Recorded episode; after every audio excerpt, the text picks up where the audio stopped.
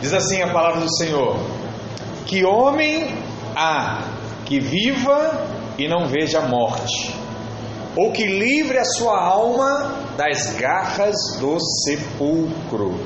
Sabe que sepulcro aí é caixão, né? Lugar aí onde as pessoas eram enterradas. Vamos orar, Pai, em nome de Jesus. Nós damos graças ao Senhor por mais essa manhã, onde nós não estamos apenas reunidos, mas estamos reunidos e nos alegramos de estarmos reunidos em Tua presença. Nos alegramos, ó Deus, porque a cada dia o Senhor tem nos acrescentado pessoas que pensam que têm o mesmo coração que o nosso. Pai, queremos te servir, a nossa alegria está em fazer a Sua vontade e a nossa alegria está em testemunhar que o Senhor é o mesmo ontem, hoje e para sempre. Pai, fale ao nosso coração, que sejamos cheios da tua glória e da tua unção, em nome de Jesus. Amém. Glória a Deus, aleluia. Irmãos, semana, como eu tinha comentado, eu estive lá na cela do, dos adolescentes e Camacho tinha me pedido para ir lá, né? Ele falou assim: Pastor, vai lá, porque tudo para mim aqui é novo, né? Eu liderava jovens, mas adolescente é um pouco diferente. E eu falei: É mesmo. E aí eu fui lá na cela, ele queria que eu desse a palavra para ver como é, né? Que funciona trabalhar, né? Nessa, nessa idade principalmente.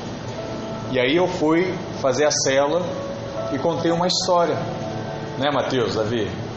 Sobre quem que eu falei lá na cela? Hã? Jeremias, né? Muito bom. Fui lá e contei a história de Jeremias. E você sabe, adolescente, né? Ele está lá naquela fase de sair da infância, mas também não chegou na juventude.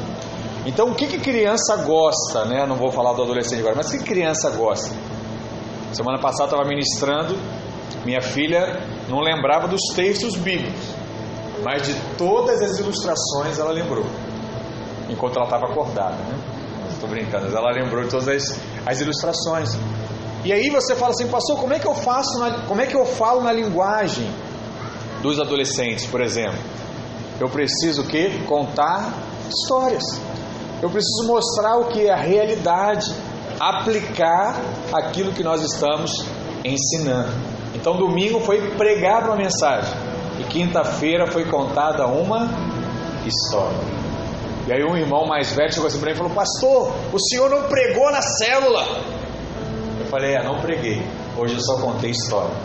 Mas você viu que no final teve choro, teve quebrantamento, né? teve pessoas dizendo assim: Pastor, estou assistindo arrepiado, não sei o que está acontecendo.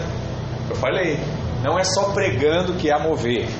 A pregação está, na verdade, o mover está onde a unção de Deus está. E a unção de Deus está onde as pessoas podem compreender Cristo através das suas palavras. Não importa a forma que você faz, se é com imagem, se é com figuras, se é com desenho, se é com pregação, o importante é que você possa a cada dia pintar a imagem de Cristo, porque quem transforma pessoas não somos nós e não são as nossas habilidades. O que transforma as pessoas é Cristo. O que transforma vidas é Cristo. E é por isso que nós somos uma igreja que tem um trabalho muito forte com criança, jovens e adultos, porque sabemos dizer na linguagem de qualquer idade quem é o Cristo a qual nós servimos e a qual nós amamos. Amém? Glória a Deus. Guarda isso. É o dia da sua cela, não é o dia da pregação. O dia da sua cela é o dia de você contar um pouco mais de quem é Cristo na sua vida, em nome de Jesus. Mas hoje, como nós fizemos semana passada, nós contamos a história de Jeremias. Talvez é um profeta que muitos não conheciam, mas hoje eu vou pegar no seu pé. Hoje eu vou te contar uma outra história, e essa aqui eu acho que poucos conhecem. E a história é sobre quem escreveu esse salmo, Salmo de número 89. E para quem não sabe, esse salmo foi escrito por um homem chamado Etan. Etan, diga Etan. E quem era Etan? A Bíblia diz que Etan era um homem muito sábio e por muitos ele é considerado como Salomão, né, comparado a Salomão. A Bíblia diz que Salomão foi o homem mais sábio que existiu na Bíblia. E Etan, ele veio antes de Salomão. Então, até Salomão, Etan, ele era o cara. Etan era o homem exemplo em sabedoria. Ele era o homem mais sábio que existia até Davi. E quando Salomão nasceu, ele era chamado, sabe de quê? O velho Etan dentre os sábios, o mais sábio da sua época. Que coisa interessante, irmãos. Salomão, em que a Bíblia diz que é o mais sábio, ele é comparado a Etan. E a Bíblia diz que um dia Etan resolveu escrever uma canção, uma música, um louvor para o Todo-Poderoso que foi o Salmo 89.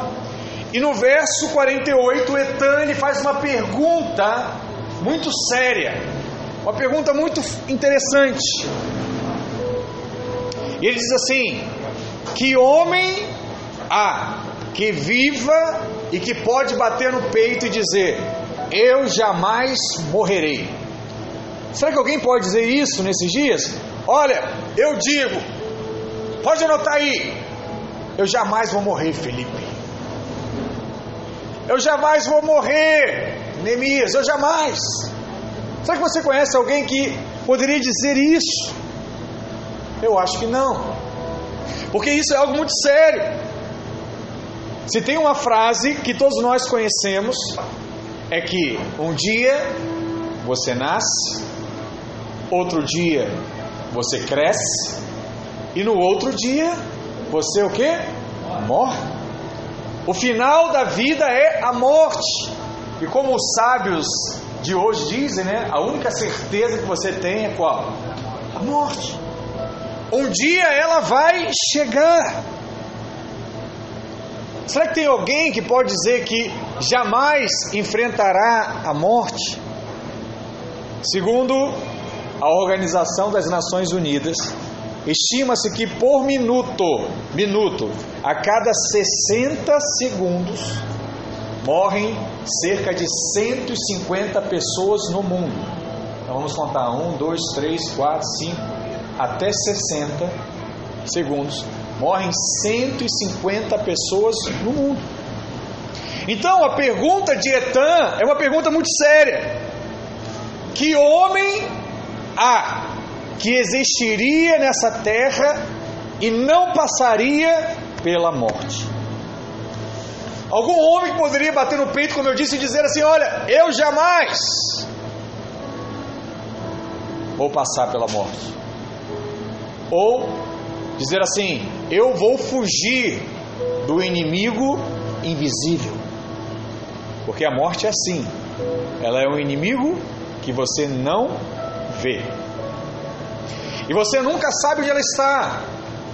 Existe um personagem muito conhecido por todos nós que ele passou por isso, né? E passou pela morte agora, foi ano passado, que é o apresentador Gugu Liberato.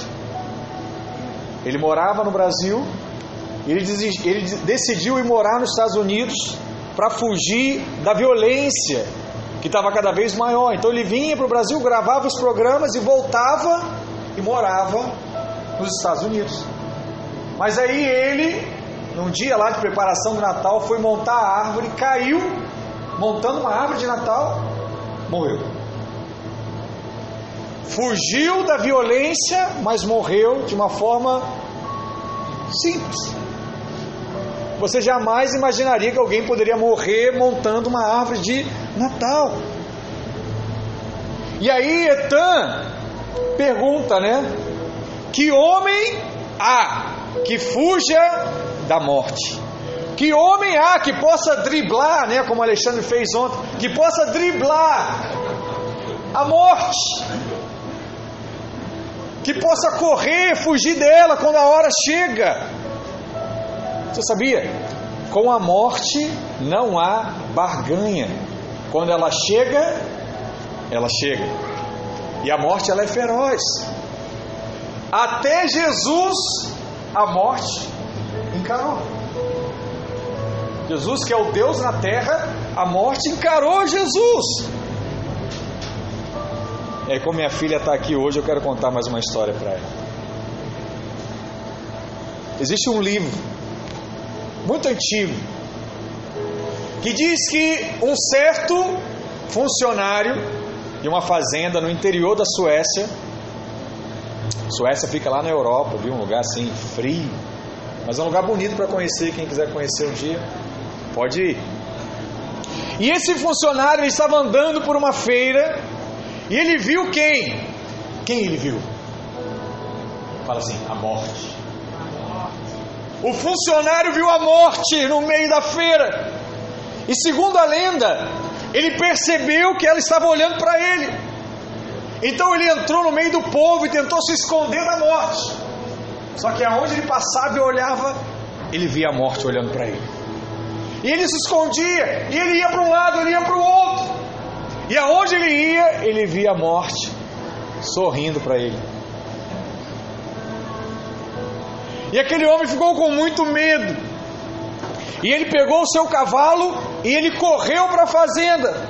E chegou para o patrão e disse: Ô oh, patrão, a morte está na área, hein? Fique esperto. A morte está na área. E pelo que eu ouvi, ela está querendo a mim, porque eu passava no meio da feira e ela não tirava os olhos de mim. Preciso te pedir um favor, meu patrão. Você tem que me liberar, eu tenho que ir embora. Eu tenho que ir para uma outra cidade. E o patrão olhou para ele e falou assim: Ô oh, rapaz, você é o meu melhor funcionário. Como é que eu vou liberar você? Mas o funcionário insistiu tanto que o patrão deu o melhor cavalo e deu um pouco de dinheiro para que o funcionário dele sa saísse da fazenda e fosse para o centro, né? Para a capital da Suécia, que é Estocolmo. E aí ele pega o cavalo, o dinheiro e ele vai. Mas o patrão fica chateado com aquilo, ele fala assim: Olha, quer saber? Eu vou falar com essa morte aí. Quem ela pensa que é? Para tirar o meu melhor funcionário da minha fazenda. E aí ele pega lá a sua melhor roupa, pega o seu cavalo mais bonito e vai até a feira. Quando ele chega lá, quem ele encontra? A morte. E aí ele fala assim: Ô oh, morte, você está assustando meu funcionário. Quem você pensa que é? Aí a morte olha para ele com um olhar sarcástico e falou: Eu? Eu não estou atrás dele, não. É ele que não tirava os olhos de mim. Mas o patrão falou: Mas como assim? Ele falou que você tá onde ele estava, você estava. Ele é isso mesmo. Mas era ele que estava olhando para mim. E vou te falar, hein, fazendeiro. Eu estou aqui só de passagem. O meu destino final mesmo é Estocolmo.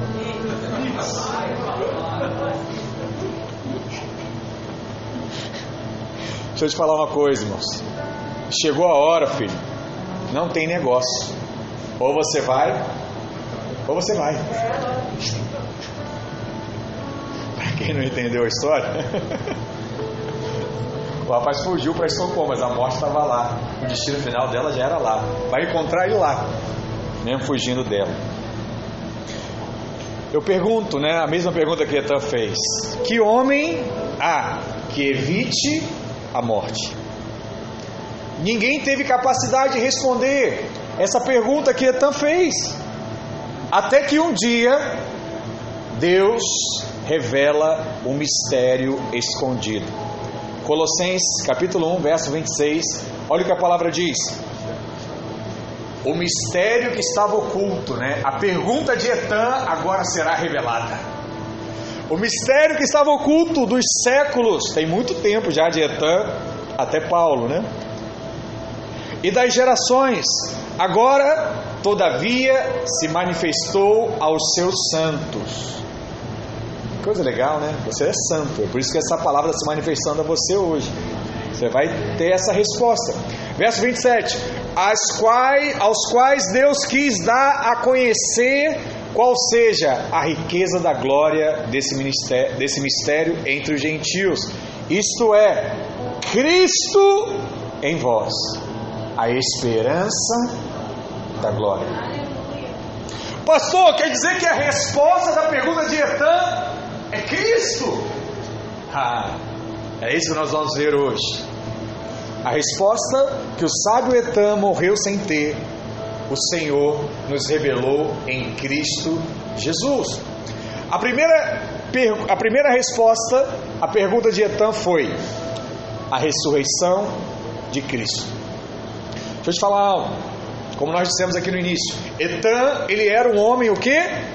Diga sábio. Pessoas viam de longe para ouvir as palavras de Etan, para ouvir sobre a sua sabedoria. E ele sabia a resposta de todas as coisas. Para qualquer coisa que você perguntasse a ele, Etan sempre tinha uma resposta. Mas havia uma pergunta que ele tinha feito e essa ele não encontrava resposta. Que homem há que possa vencer a morte? Nos dias de Etan, ele não tinha essa resposta. Por quê? Porque Jesus, ele era só uma promessa. Gênesis 3,15 diz o quê? E porei inimizade entre ti e a mulher. Este lhe ferirá a cabeça, mas tu lhe ferirá o calcanhar. Essa é a primeira mensagem profética acerca de Cristo no Antigo Testamento, no primeiro livro da Bíblia. Jesus só era conhecido naquela época através de promessas. A Virgem Maria ainda não havia concebido Jesus, os pastores ainda não haviam visto a estrela brilhar, os magos não tinham ido até o menino para o adorar. Nada disso havia acontecido até os dias de Etan. Mas a palavra de Deus diz lá em Gálatas 4:4 que vindo, porém, a plenitude do tempo, Deus enviou seu filho, nascido de uma mulher. Se completou os dias, a promessa veio.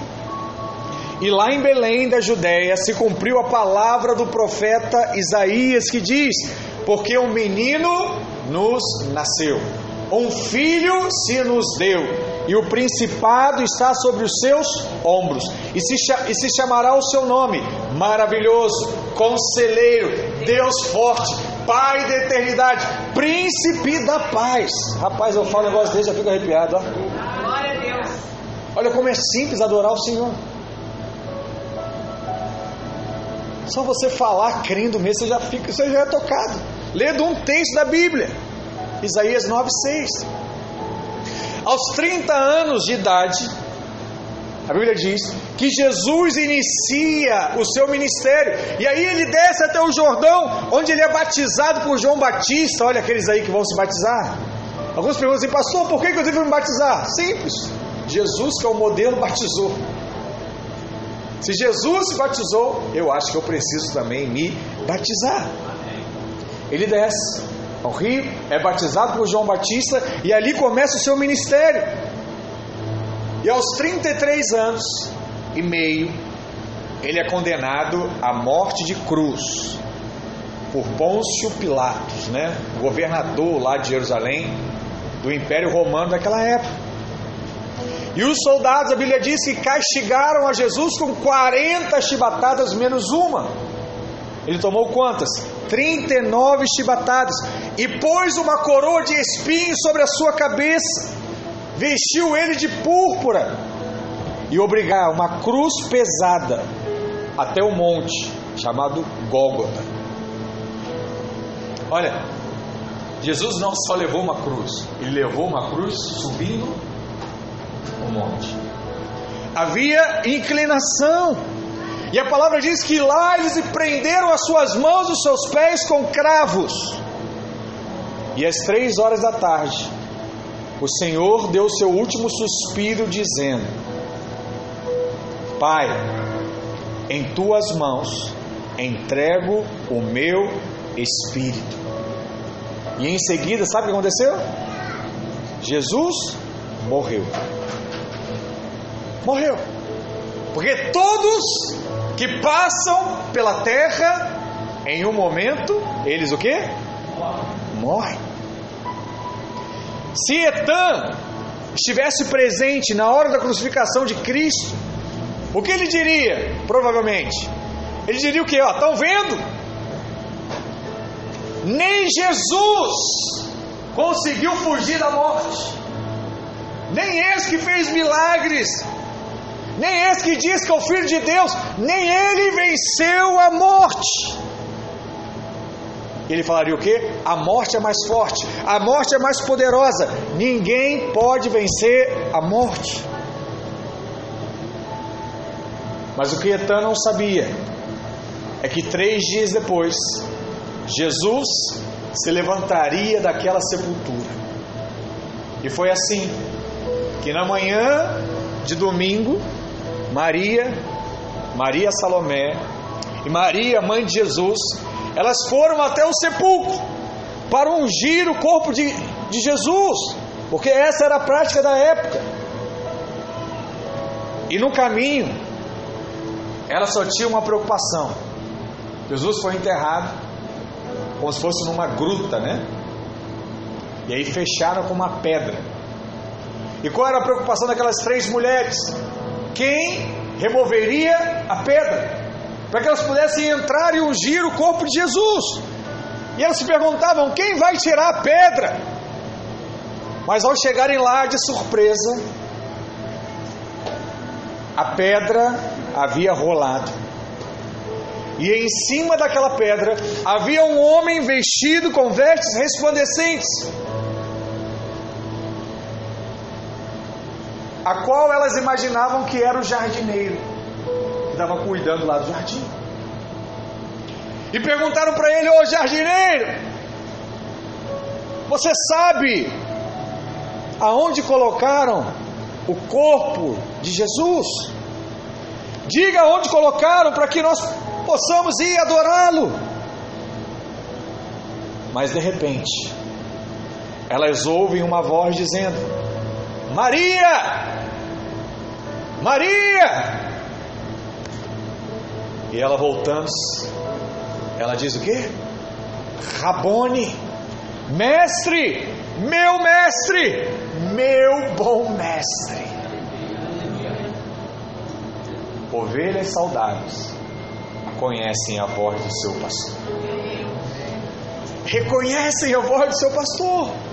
E aí, Jesus responde: Maria, porque procura entre os mortos aquele que vive, ele não está aqui, ele ressuscitou. Aleluia. Você está procurando um lugar errado. Por isso, quando fala de morte de Cristo, Lucas ele escreve algo a Teófilo, que está lá em Atos capítulo 2, verso 22. Olha o que diz, Atos 2, verso 22. Varões israelitas, atendei a estas palavras: Jesus, o Nazareno, varão aprovado por Deus, diante de vós com milagres, prodígios, sinais, os quais o próprio Deus realizou por intermédio dele entre vós, como vós mesmos sabeis. Sendo este entregue por determinado desígnio e presciência de Deus, vós o matastes, crucificando por mãos de iníquos. Olha que coisa poderosa, verso 24. Ao qual, porém, Deus fez o que? ressuscitou, rompendo o que? Os grilhões da morte. Você sabe o que é grilhão? Há pouco tempo, aqui no Brasil ainda tinha grilhões, na época da escravidão. Então, o que, que fazia? Hoje usa tornozeleira eletrônica. Naquela época pegava uma, uma bola de ferro bem pesada com uma corrente e colocava no tornozelo ou nas mãos das pessoas. Então ela poderia tentar fugir, mas ela não ia conseguir porque ela não conseguia levar aquele peso. Aquele eram os grilhões. Ninguém conseguia soltar aquelas correntes. Mas a palavra diz que os grilhões não puderam segurar a Cristo. não suportaram. É o que está aí em Atos. Rompeu os grilhões da morte, porquanto não era possível fosse ele retido por ela. Uau! Verso 25. Porque a respeito dele diz Davi: Diante de mim via sempre o Senhor, porque está à minha direita, para que eu não seja abalado. Por isso alegrou o meu coração e a minha língua exultou. Além disso, também a minha própria carne repousará, repousará em esperança, porque não deixarás a minha alma na morte, nem permitirás que o teu santo veja corrupção. Nós estamos falando aqui de Jesus, a esperança da glória como nós falamos, o príncipe da paz. Mas na história existiram diversos líderes importantes. Alguém que já ouviu falar sobre Buda? Já ouviu? Sim ou não? Buda foi um grande líder religioso, fundador de uma das maiores religiões, né? às vezes eu não gosto de falar religiões, mas de uma das maiores filosofias que regem o mundo até hoje, chamada de budismo. Mas se você for hoje na cidade de Mumbai, no oeste da Índia, uma das cidades mais visitadas do mundo, você encontrará dentro de um templo budista a seguinte, a seguinte frase: Aqui jaz os restos mortais de Buda. Vai estar lá, registrado. Se você viajar um pouquinho mais e for até a Arábia Saudita, mais preciso, na cidade sagrada do Islã chamado Medina, você encontrará lá, sabe o que? Aqui jaz os restos mortais de Maomé, fundador da religião islâmica. Vai estar lá. Foi enterrado lá. Se você pegar um avião for um pouquinho mais distante, na Europa, lá na França, você vai encontrar uma frase dizendo assim: Aqui jaz os restos mortais de Allan Kardec, um dos líderes do Espiritismo. Essa também considerada por eles filosofia. Se você atravessar o oceano e for até os Estados Unidos, no estado, no estado da Pensilvânia, você vai encontrar uma frase também dizendo assim: Olha, aqui jaz os restos mortais de Charles Russell. Passou, quem é Charles Russell? Ele é o fundador daquilo que é chamado hoje as testemunhas de Jeová. Vai estar tá lá. Você vai chegar no túmulo e vai encontrar essa frase: aqui jaz os restos mortais desse homem. Se você for numa outra cidade dos Estados Unidos, em Illinois, você vai encontrar um outro túmulo. E lá vai estar escrito assim: Aqui jaz os restos mortais de Joseph Smith, Pastor, quem era esse homem? Fundador dos mormons. Vai estar lá. Assim como qualquer outro homem que existiu, estará lá. Mas um dia, Deus vai te dar a oportunidade de visitar uma das cidades mais bonitas, né, bíblica, que é Jerusalém. Você vai lá, você e a sua esposa por um único princípio. Porque o seu pastor e a sua pastora já foram. Então você já pode ir. Está liberado. Você sabe, né? O pastor Ricardo sempre falou isso e eu nunca prestei atenção. O pastor Ricardo falou assim: olha, aquilo que você não deseja, Deus não dá. E muitas vezes eu via alguém falando assim: ah, vou para Israel, conhecer Israel. Eu falei: ah, bobeira. O que, que tem legal Israel? Bom mesmo é ir para os Estados Unidos, né? E sei para a Europa. Não sei se é tão legal assim ir lá. Aí um dia eu falei assim, poxa, se todo mundo fala que é bom, né? Por que, que eu não quero? Deus, eu quero. Eu vou para um negócio desse um dia. E comecei a orar, comecei a colocar diante de Deus. Deus me abençoou. Na verdade, eu fui abençoado por ir. E aí eu abençoei minha esposa para que ela fosse comigo.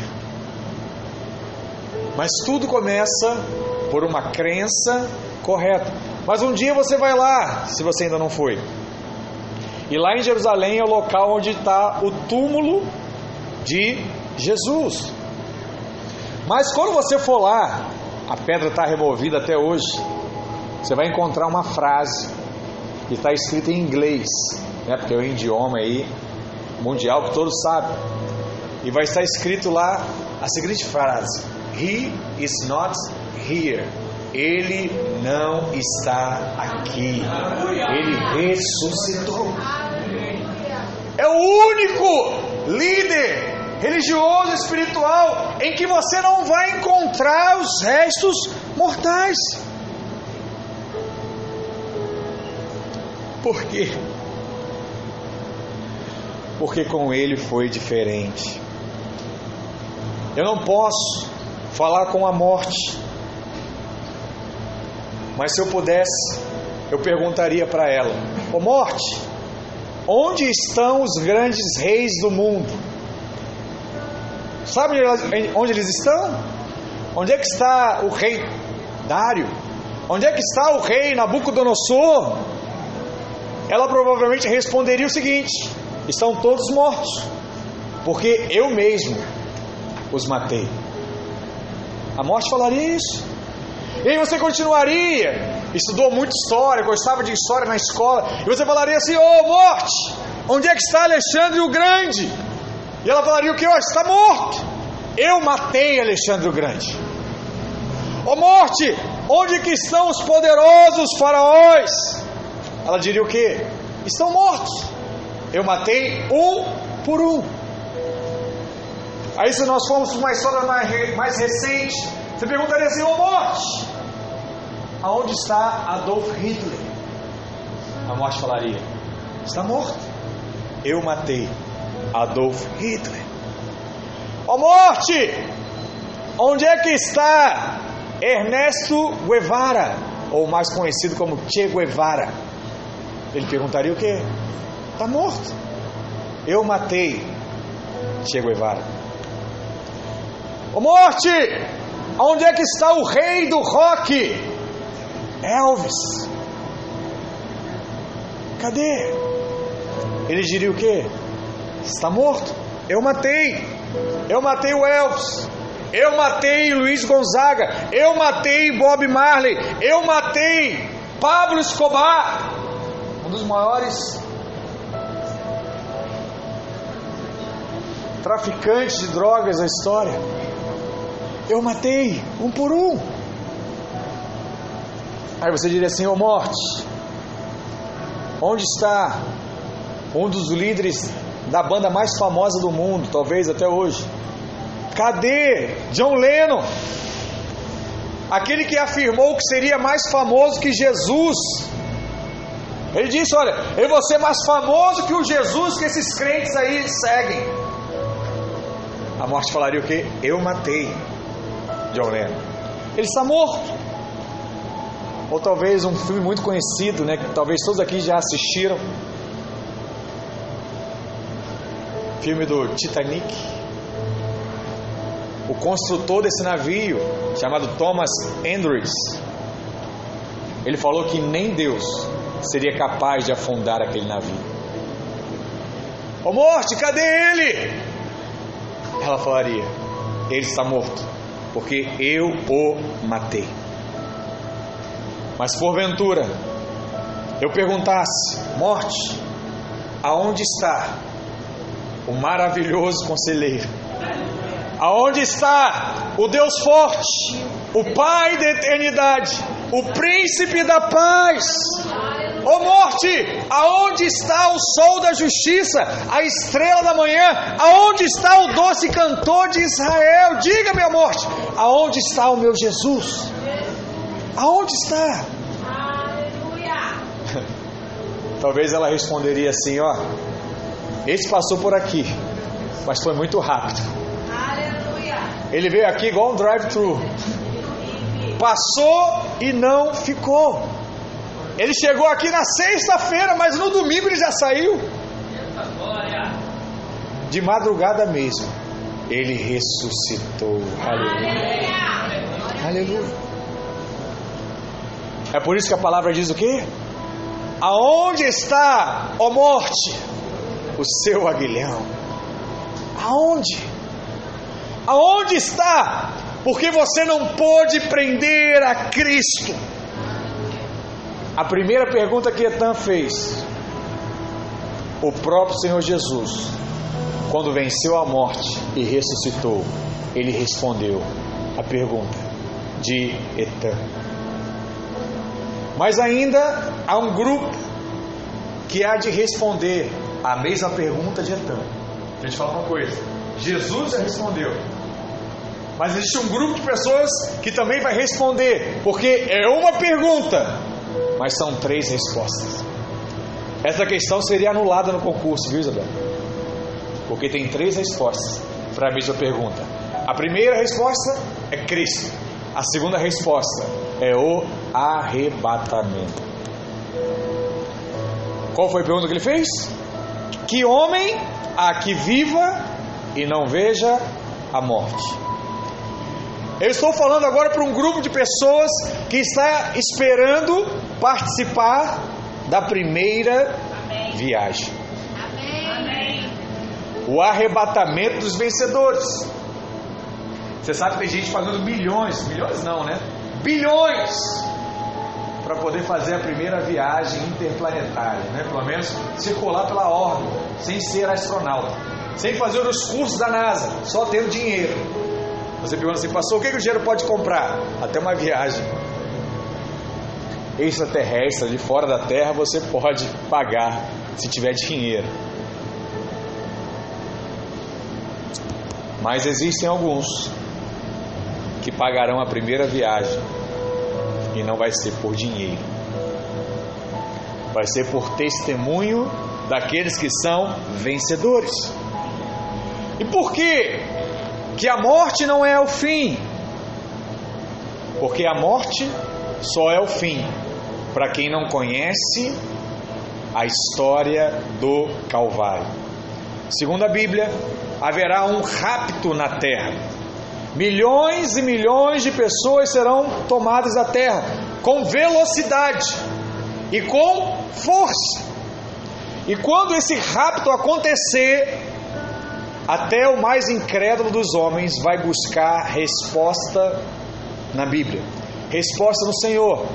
Onde é que diz esse acontecimento, pastor? Mateus 24, verso 39. A Bíblia diz como será esse dia. Verso 39 diz assim: Assim será também a vinda do filho do homem. Então, dois estarão no campo, um será tomado e deixado outro.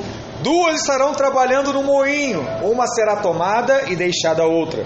Portanto, vigiai, porque não sabeis em que dia vem o vosso Senhor. Pastor, eu estou triste com fulano, né? Tá, tô mal resolvido, resolve. Você não sabe o dia que vai voltar. Ela está dizendo. Verso 43. Mas considerai isto: se o pai de família soubesse a que hora viria o ladrão, vigiaria e não deixaria que fosse arrombada a sua casa.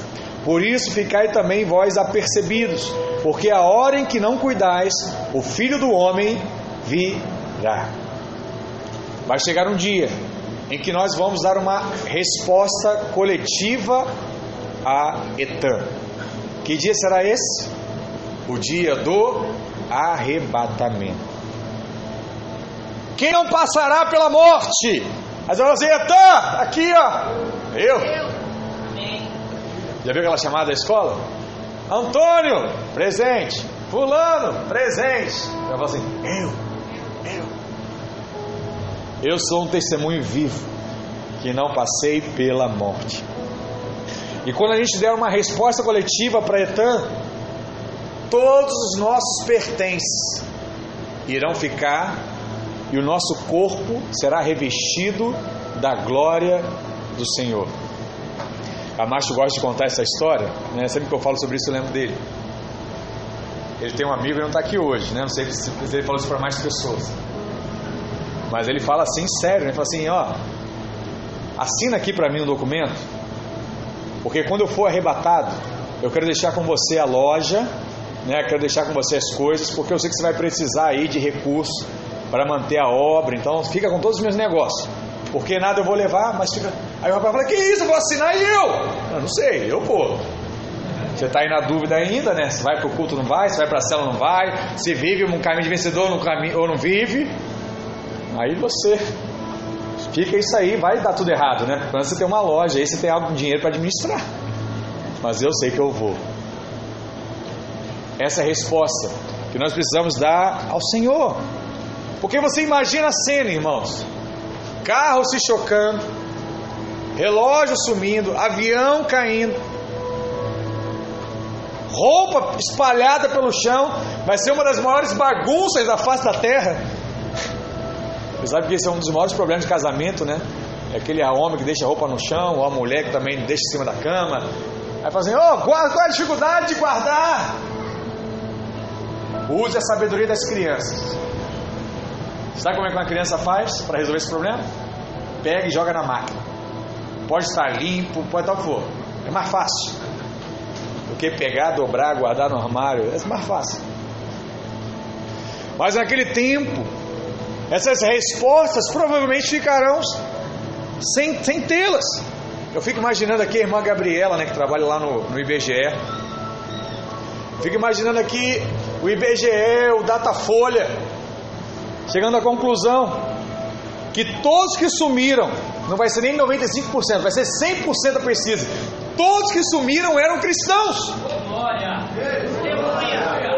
Mas que coisa é essa? Todos aqueles que professavam a Cristo foram. Alguns não foram, mas todos que foram eram cristãos.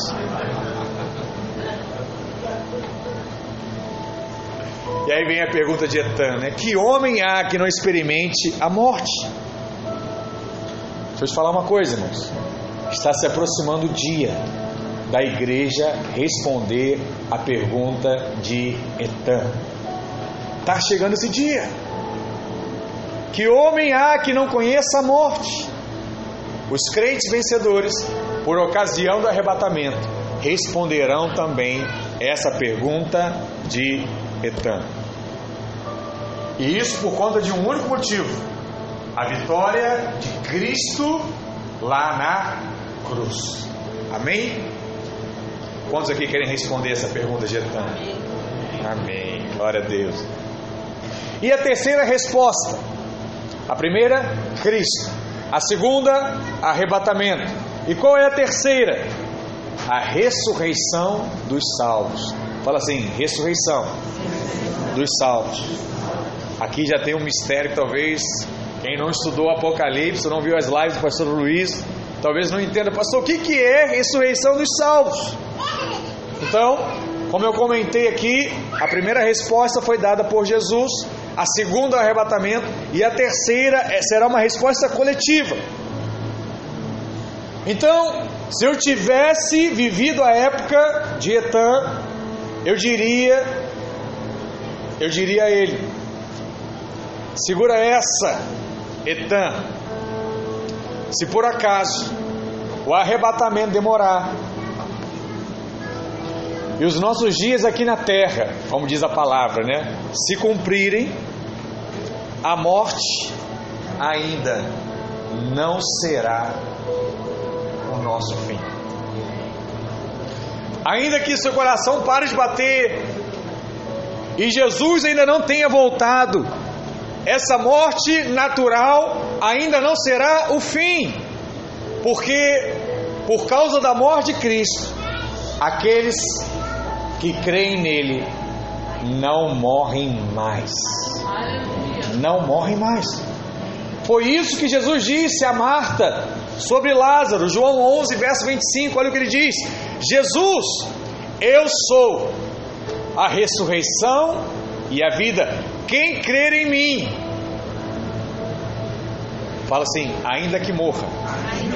Diga mais uma vez: ainda que morra, viverá. E todo que vive e crê em mim não morrerá, vírgula, eternamente. Pastor, mas Lázaro não morreu depois que ele ressuscitou? Morreu. Mas não morrerá, vírgula, eternamente. Crê nisso? A mesma pergunta que Jesus fez, eu faço. Você crê nisso? Amém. Quem crê não passará pela segunda morte. E essa é a verdade que Etan não sabia. Que depois que o Senhor quebrou os grilhões da morte, não apenas Cristo ressuscitou, mas todos aqueles que nele creram e passaram pela experiência da morte, um dia hão de ressuscitar em Cristo Jesus. Olha o que o apóstolo Paulo diz lá em 1 Coríntios, capítulo 15, verso 51. Eis que vos digo um mistério, mais um mistério. Nem todos dormiremos, mas transformados seremos todos, no momento, num abrir e fechar dos de olhos, ao ressoar da última trombeta, a trombeta soará, os mortos o que? Ressuscitarão, incorruptíveis, e nós seremos o que? Transformados. Uau! Porque Cristo venceu a morte. Eu ainda tenho duas respostas para Etan. Ou eu serei arrebatado a qualquer momento. Passarei desse mundo para uma melhor, sem passar pela morte, ou eu vou dormir em Cristo. E um dia eu serei despertado pelo próprio Senhor, dizendo assim: Ei, acorda, levanta, papai chegou. Imagina.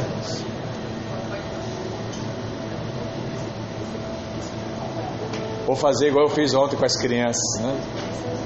Assim, filho, acorda, vamos para a praia. Minha filha às vezes demora mais para acordar, né?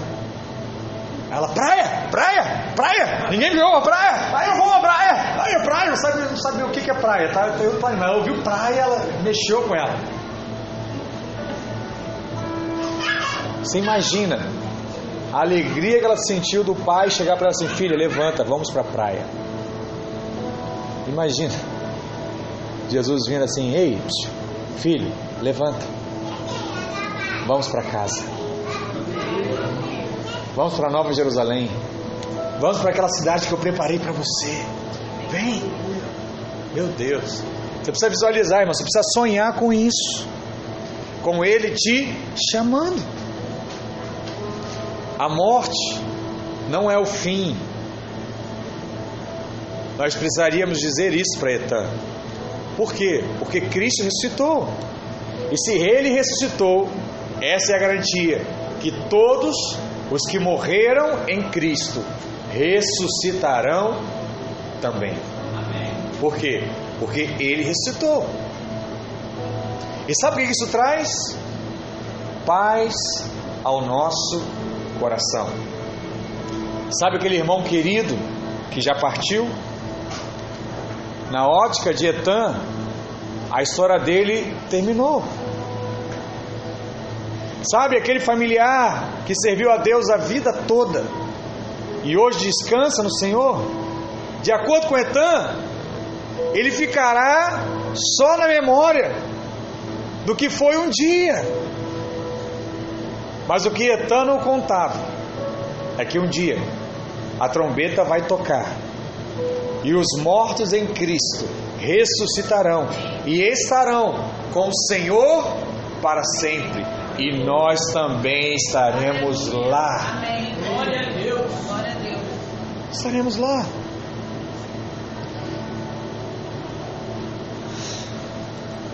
Você sabe, né, pastor, ele tem que fazer muito velório. Muitos irmãos talvez já foram em diversos velórios.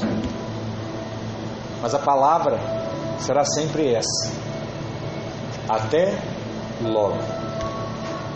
Até breve. Em breve nos encontraremos novamente.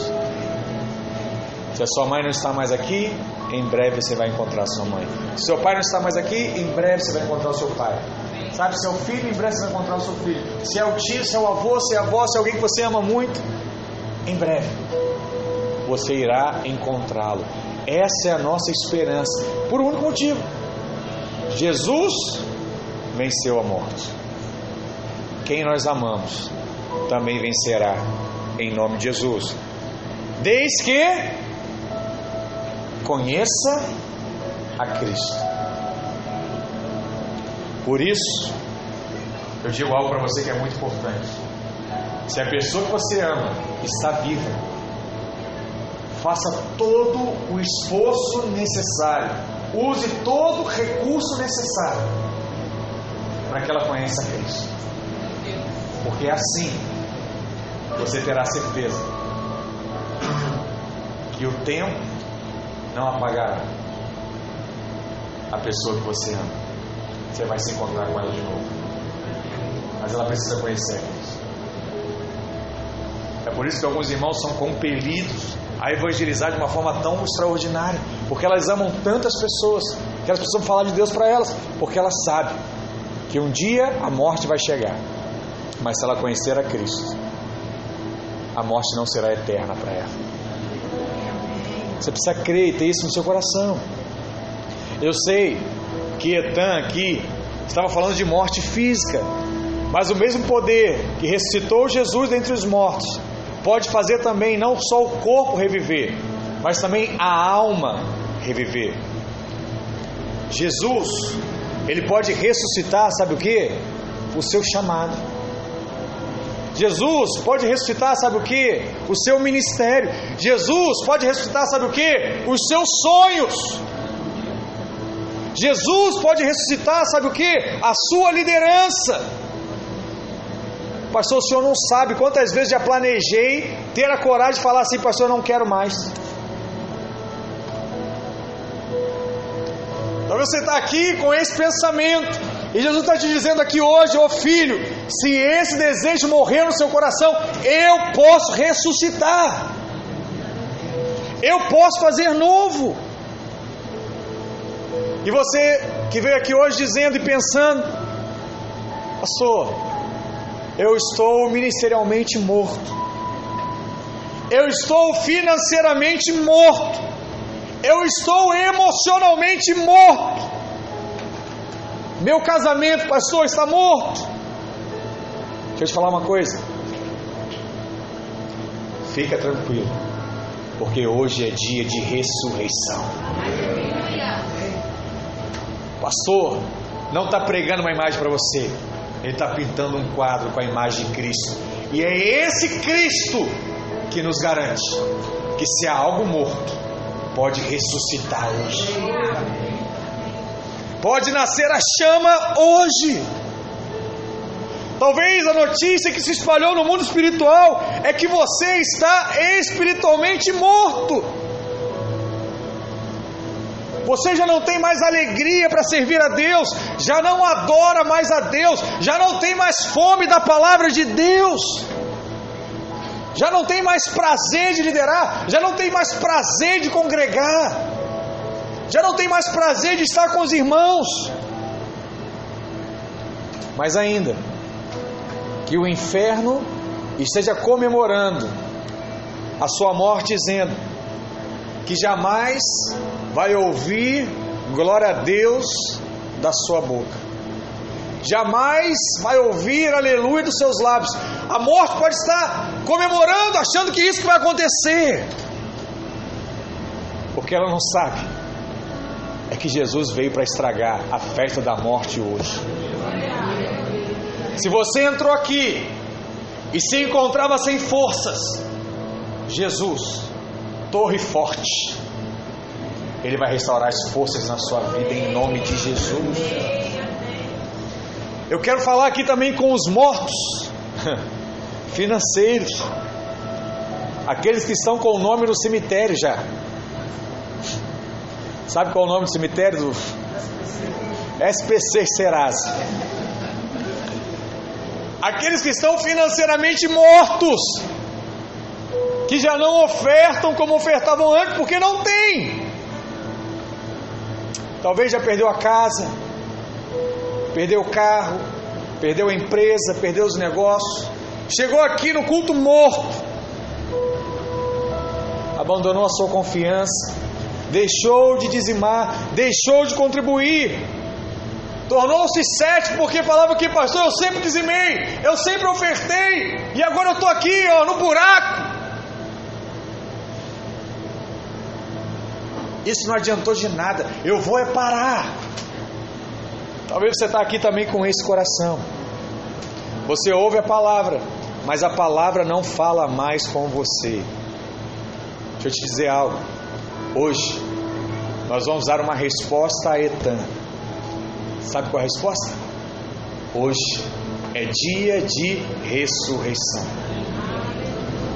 Você vai se voltar para o Senhor hoje e dizer: Senhor, eu cheguei aqui quase morto. Eu cheguei aqui sem coragem. Eu cheguei aqui desanimado. Eu vi os meus sonhos morrerem. Eu sepultei sonho por sonho. Eu vi as minhas finanças despencarem. Eu vi o meu casamento se arruinar. Esse sou eu. E de repente, eu me pensei pensando igual Etan. Que homem há que não experimente a morte? Talvez, pastor, a morte chegou para mim. Talvez a morte chegou para o meu casamento. Talvez a morte chegou para a minha empresa. Talvez a morte chegou para o meu relacionamento com os meus filhos. Não sei mais o que fazer. Talvez a morte chegou para os meus estudos. Eu não acredito mais que eu posso passar nessa prova. Eu não acredito mais que eu possa ingressar nessa faculdade, que eu possa alcançar esse sonho. Muitas coisas já morreram na sua vida. Mas hoje, você que está aqui, você entendeu que a morte não é o fim. Diga, a morte não é o fim. Por quê?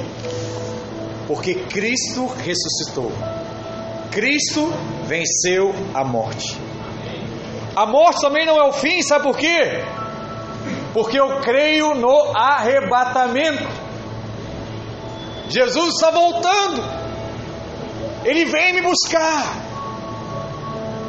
Mas a morte também não é o fim, porque o mesmo Espírito que ressuscitou Jesus dentre os mortos é poderoso para ressuscitar não apenas o meu corpo, mas cada área da minha vida.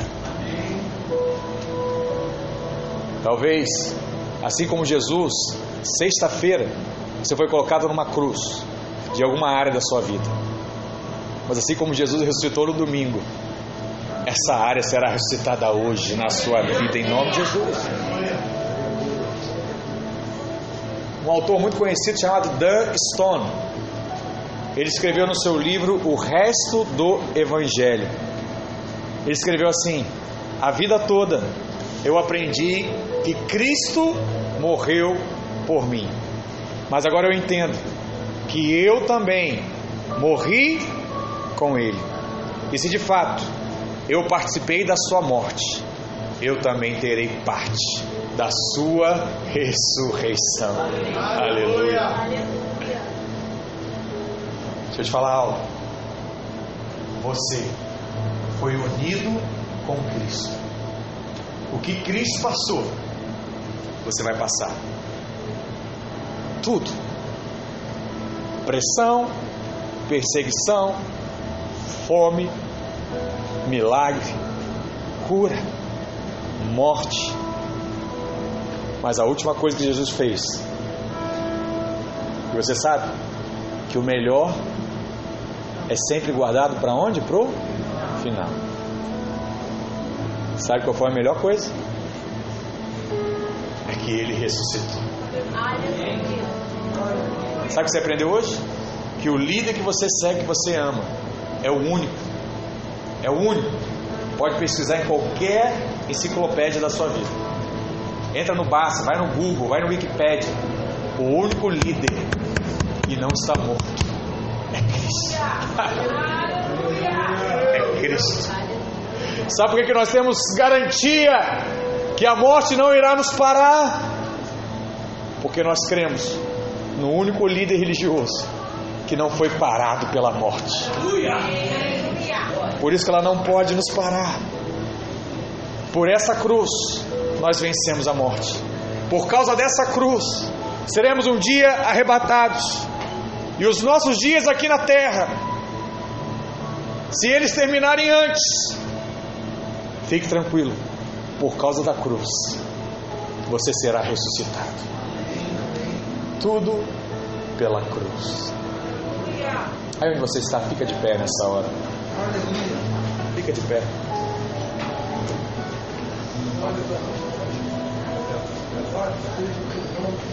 Feche seus olhos.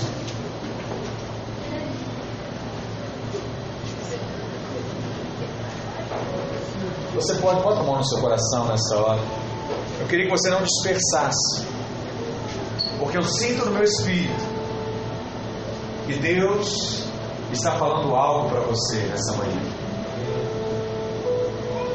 Semana passada o irmão procurou ao final da palavra e disse, pastor, parecia que o Senhor estava pregando para mim.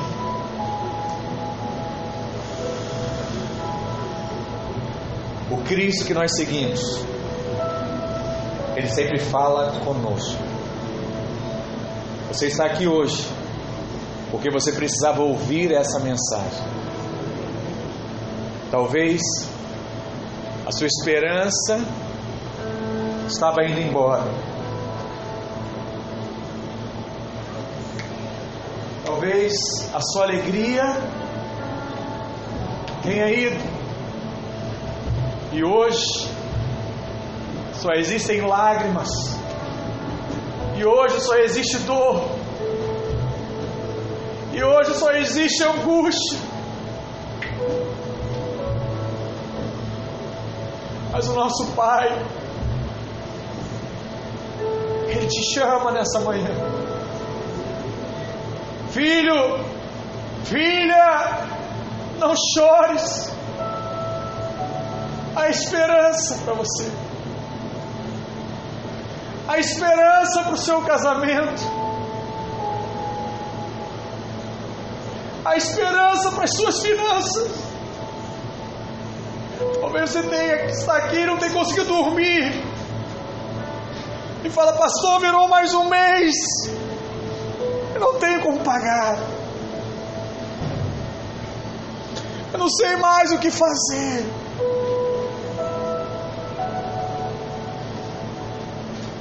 Coloque sua cabeça no peito de Jesus. Recoste-se na cabeça, no corpo, no peito de Jesus. Deixa Ele te abraçar nessa hora. Deixa Ele pegar você no seu colo.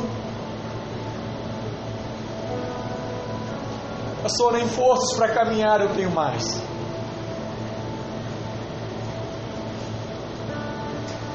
Você precisa caminhar mais. Você precisa entender de uma vez por todas que é Deus que opera todas as coisas. Descansar em Cristo é crer que o Pai está cuidando de você. Espírito Santo de Deus, encontre ambiente nessa manhã. Encontre corações quebrantados. Traga vida, vida, vida, vida. Flua. Flua nessa manhã. Flua nessa manhã. Espírito Santo. Flua. Ei, ei, Jesus. Ei, Jesus. Ei, Jesus. Ei, Jesus. Às vezes achamos que precisamos de dinheiro. Às vezes achamos que precisamos resolver problemas. que você precisa de Jesus. Se encha de Jesus nessa hora. Se encha, se encha, se encha, se encha. Diga para Ele: Eu quero mais de Ti. Eu quero mais de Ti.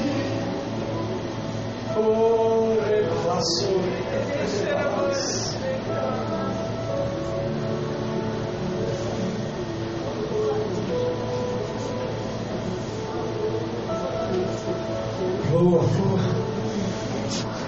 Desfrute desse momento, não olhe para o lado, não abra seus olhos. Deixe ele carregar a sua bateria. Ele está fazendo isso agora.